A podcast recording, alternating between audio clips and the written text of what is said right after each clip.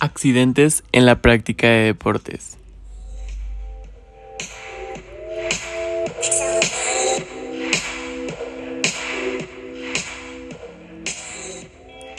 Muy buenas tardes, sean bienvenidos a este podcast. El día de hoy estaremos comentando un tema muy interesante, y que hablaremos de los botiquines de primeros auxilios. Además de ello, les contaré uno de los excesos de mi vida en donde sufrí un accidente y hablaré un poco de la importancia de el tener un botiquín siempre a la mano y cuál fue el uso que yo le di en el accidente que sufrí.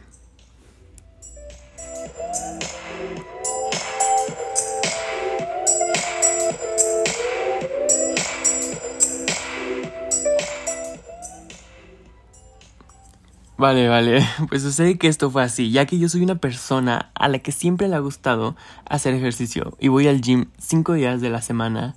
Así que por supuesto que en alguno de estos días me toca hacer brazo o piernas o abdomen. Y en uno de esos días mi rutina incluía hacer series de saltos en caja.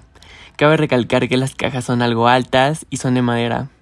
Pero aún así yo siempre tomo las cajas grandes porque siento que hago mejor el ejercicio.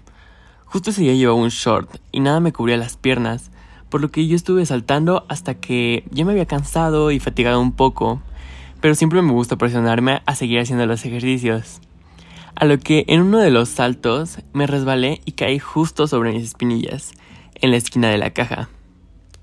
El golpe no fue tan grave, pero sí me empezó a salir sangre, así que en ese momento no me levanté y uno de mis amigos corrió a decirle al coach del gym, por lo que el coach fue rápidamente a traer su botiquín de emergencias que se encontraba sobre una de las repisas en una de las paredes. El botiquín era rojo y tenía una cruz blanca. El coach simplemente utilizó agua oxigenada para lavarme, desinfectar y también utilizó unas gasas que tenía, las cuales pegó con una cinta micropor para que así dejara de salir sangre. Como digo, no fue un accidente muy, muy grave. Pero aquí recalcamos que es muy importante el tener un botiquín a la mano, ya que imagínense que hubiera pasado si hubiera sido un poco más grave. Y si el coach no hubiera tenido el botiquín, probablemente me hubiera seguido saliendo sangre o me hubiera tenido que lavar con agua de la llave y corría más riesgo de que luego se infectara o me sucediera algo más. Bueno, a todo esto podemos decir que como todo en la vida, ponerse en forma correr el riesgo de sufrir ciertos accidentes. Estos se pueden presentar antes, durante y después de la práctica del físico deportivo. Es por esto que yo digo que todos los lugares, gimnasios, centros deportivos, escuelas y todos los lugares deben de estar preparados siempre para afrontar una situación de emergencia.